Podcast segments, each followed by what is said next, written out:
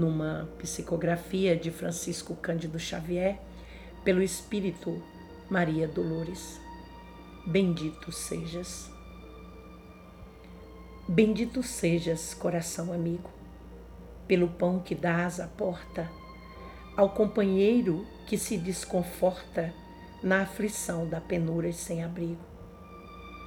Deus te faça feliz pela roupa que ofertas aos torturados do caminho que tanta vez se vão ao desalinho das feridas que trazem descoberta. Deus te conceda o prêmio da ventura pela ternura sorridente com que levas ao doente o amparo do remédio e a esperança da cura. Deus te guarde na fonte de alegria, para lenir no esforço a que te des, a orfandade e a viuvez que vivem para a dor de cada dia.